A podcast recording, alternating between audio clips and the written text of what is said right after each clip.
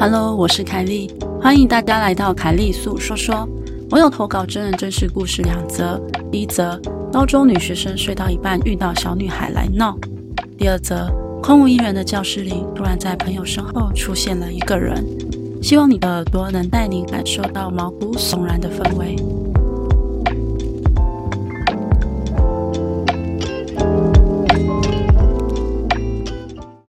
我高中时期是读职业学校，当时高三准备毕展，而我是统筹人。那一年因为很多事情要处理，常常中午看其他班级同学开会，然后跟老师讨论等等，压力当时也不小。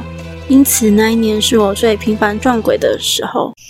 某一天晚上，处理好隔天要缴交的资料之后，准备入睡，时间大概一点多吧。我想，房型是榻榻米。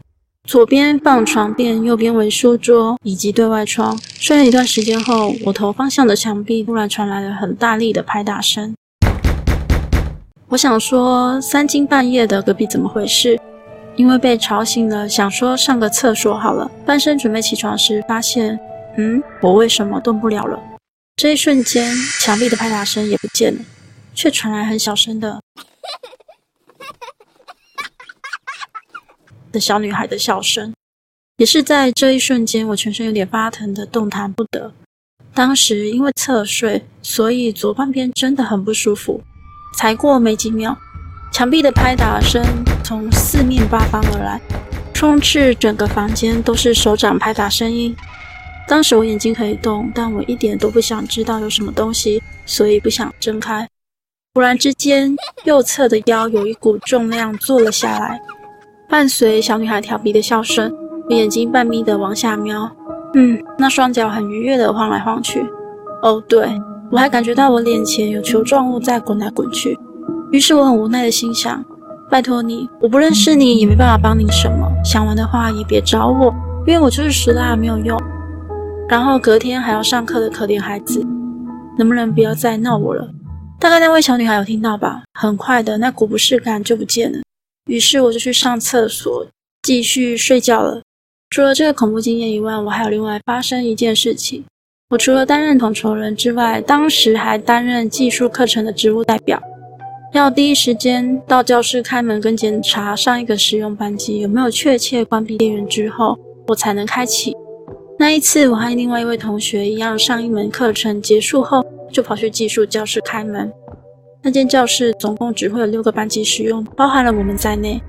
我打开锁开门之后，朋友先走进去，到最后帮我检查，我后面就跟进去了。